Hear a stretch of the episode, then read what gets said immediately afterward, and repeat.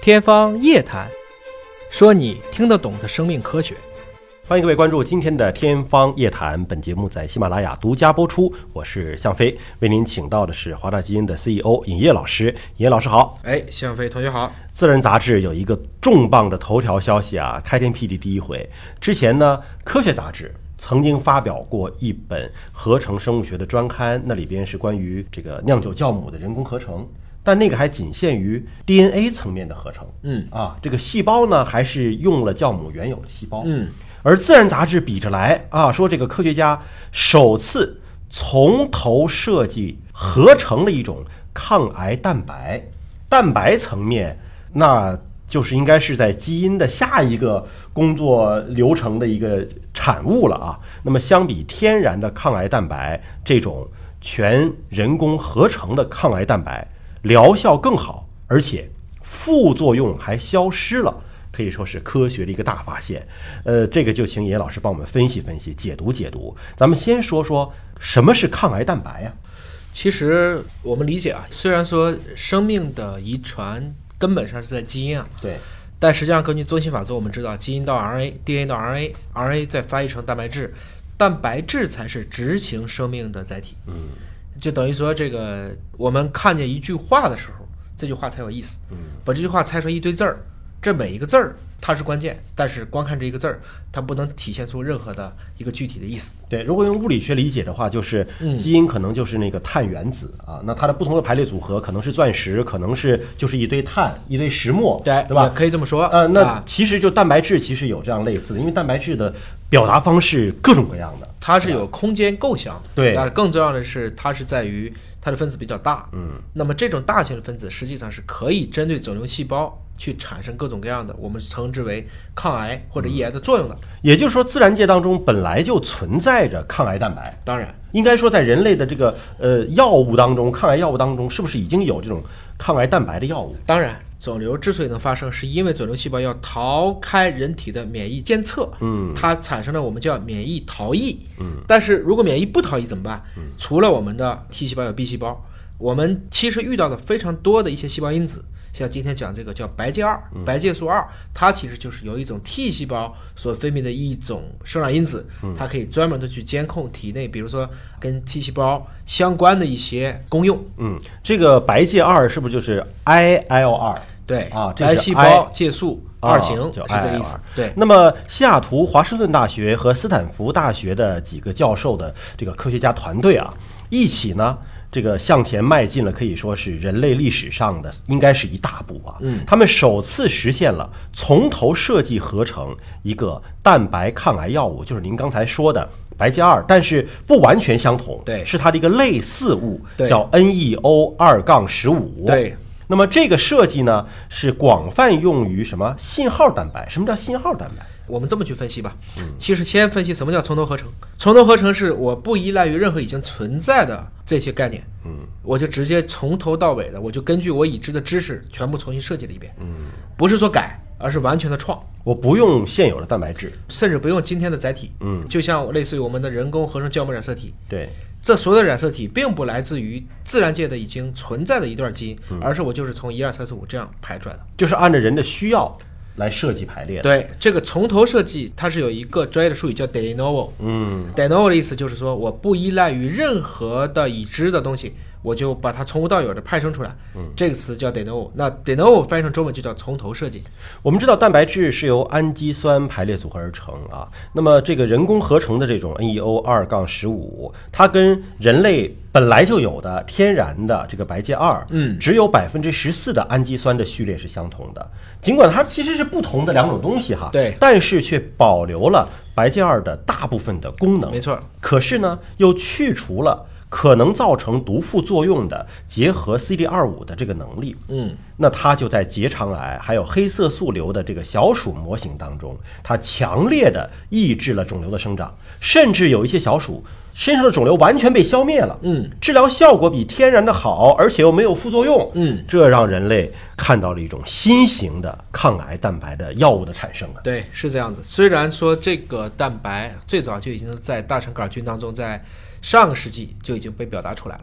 但是那个时候做的还是一个纯天然的一个架构。也就是说，我虽然能够人工合成这个蛋白，但是这个人工合成蛋白和自然蛋白是一样的。这种情况下，我要跟 CD25，这是一个细胞表面上的一种，我们叫它是一个识别的这么一个因子。原来就是因为它有这个问题，所以在过去我在使用这种天然药物的时候会有副作用。嗯，我今天是可以让它不要这个副作用了，我只保留它能够发挥它正常在人体内行使的药物的功能。所以这种情况下，这个确实是结合了当前的合成生物学，在我们非常清楚的知道了基因序列、氨基酸序列的情况下，利用现代生物学合成技术把它做出来的。根据资料的记载啊，其实天然的白介二很早就用于呃肿瘤的一个治疗的实验了。在一九八四年的十一月份，有一位转移性的黑色素瘤的患者就开始接受大剂量的这个白介二的治疗。几个月之后，他全身的肿瘤都消失了啊，而且之后的二十九年都没有复发。所以这一个案例呢，可以证明了这个白介二对于黑色素瘤的这个疗效。但是在实验当中呢，也发现它的一个很强的毒副作用，就是它能够诱发广泛的毛细血管渗漏综合征，导致肺间质的浸润。毛细血管渗漏是不是理解就是血管是漏血啊？那、应该说，因为它本身会引起我们刚才说的，它能跟很多的细胞进行结合。对，也就是说，我们在免疫治疗的时候特别害怕的几个事，就包括了这种细胞因子风暴。嗯，一旦结合以后，会产生人体内所没有想过的一些激烈反应，比如说原来耐受的是十倍，现在突然拉到了一百万倍。嗯，这种情况下甚至可以致命的。所以在进行很多免疫疗法的时候，同时要准备好一旦发生以后要怎么办。嗯，所以大家一直想说有没有一个能够趋利避害的方法，我尽量不让它发生这么一个效应。所以就是大家呢，其实，在你刚才讲的那个案例当中呢，首先它在历史上也证明了，我可以不去对付肿瘤，我就单纯的依靠提升我的一个 T 细胞，我就能把癌症给压下去。这是什么意思呢？我们也说了，免疫疗法的本身叫扶正确邪，其实你的免疫能力强，肿瘤可能就不会发生，可能被治疗、被逆转，甚至被治愈。但是这个过程中，我要防止你不要产生毒副作用，所以我们为了这个目标，其实科学家也一直在积极的努力。应该来讲，这个就有点像我们当年人工合成胰岛素是一样的。今天的一小步可能是人类的一大步，因为这个人工合成的这种蛋白质，它既有效，但是又消除了那种副作用，那么就使得这种药物的应用可能会得到一个更广泛性啊。但是作为蛋白质药物，免疫原性是一个不容忽视的问题。什么叫做免疫原性呢？就是指它其实能不能刺激机体内识别它为异物。嗯，就虽然它能对抗肿瘤，但是人体内也把它视为一种外来侵入者。有没有排斥？哎，是可以这么理解。如果说人有排斥，可能它也发挥不了它该有的作用。或者说它是能把肿瘤压死，但它也会引起人体的强烈的免疫反应。啊这种情况下就会产生一个两害相衡，或者说两利相衡，哪个重啊？有这么一个问题。有一个名词叫什么？免疫风暴，是不是说的是这种事儿？我刚才说的细胞因子风暴，就是因为采用了免疫疗法之后所产生的。刚才说的，它可能跟细胞的一些我们不想让它结合的东西、结合的过度了，同时形成了一个急连反应。当我们看到啊，这个《自然》杂志发表的这个文章呢，目前还是在小鼠身上做着实验，对并没有到人身上的临床试验，因为科学的探索是一步一步要严谨的来。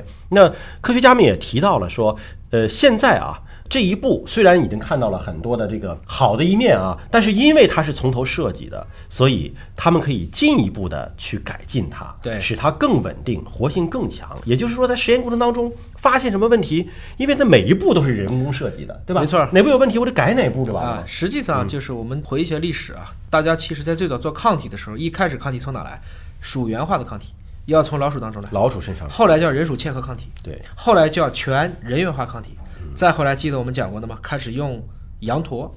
用它们的这种只有一部分链儿的一个抗体，从动物身上获得这种资源而，且特殊的抗体它没有氢链儿，那这样的分子量就更小。今天更厉害了，我根本都不需要自然界存在的物质，我就根据我的需要直接把它合成出来。嗯，合成出来的又是按照你自己的设计去做的。其实业内人士知道，这种蛋白药物的纯化成本其实是非常重要的。也就是说，我可以以前培养一大堆细胞，但是培养的细胞之后，我要想把里面这个纯品拉出来，这要非常非常贵的，要用类似于蛋白纯化仪，经过一系列的工艺，再把它做成这种纯品，才能用于人体的注射。但如果这个药是自己人工合成出来的，我可以在上面加一个标签儿，甚至加多个标签儿，一步纯化就可以把它拉到我们今天想象不到的这种纯度。嗯，所以这可能会给未来的整个的生物治疗带来一个全新的方向。通讯作者呢，在这篇文章当中提到说，这是世界上第一个全新设计的、具有非常明显的抗癌潜力的蛋白质，而且呢，可能比之前的药物性能更好的一种新药，所以它的将来的应用前景啊是非常广阔的。我们也看到了，面对于肿瘤，未来的科研的这种发展和进步，可能更多的就不是恐惧了，而是能看到越来越多的手段可以把肿瘤真正的彻底治愈。对，在我们了解了生命密码之后，当我们知道了 DNA 的序列，我们也知道了氨基酸的序列，而且我们可以根据计算机模拟知道哪一种构象可以发挥其作用的时候，应该说，伴随着这种大数据和工具的进步，我们离每一个人的个体化的治疗药物越来越近了。感谢严老师的分析和解读，下期节目时间我们再会。